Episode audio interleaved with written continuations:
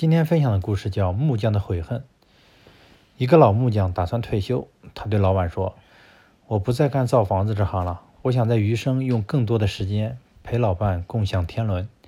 虽然以后没有薪水了，但他们的日子还过得去。”能干的老木匠要走了，老板感到很遗憾，于是请求他最后再造一座房子，用于个人馈赠。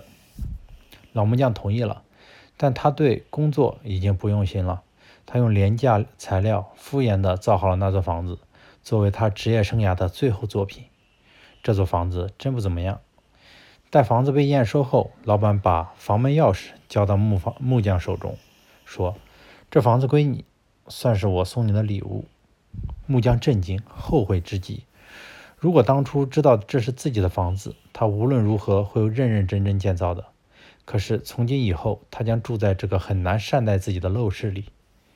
常言道，生活是自己动手建造的。说的明白些，你今天的生活就是昨天的生活的态度和选择的结果。同样，你明天的生活将取决于你今天的所作所为。把自己想象成那个木匠，想想你的房子。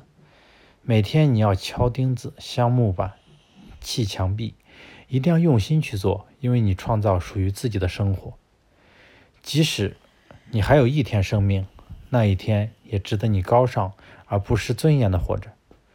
如果我们不能认真对待生活，总是持消极态度，遇事敷衍了事，面对工作的重要环节却不尽全力，最后将会懊悔的发现，我们就住在自己建造的陋室里，自食恶果。那时，我们唯有感叹。早知今日，何必当初？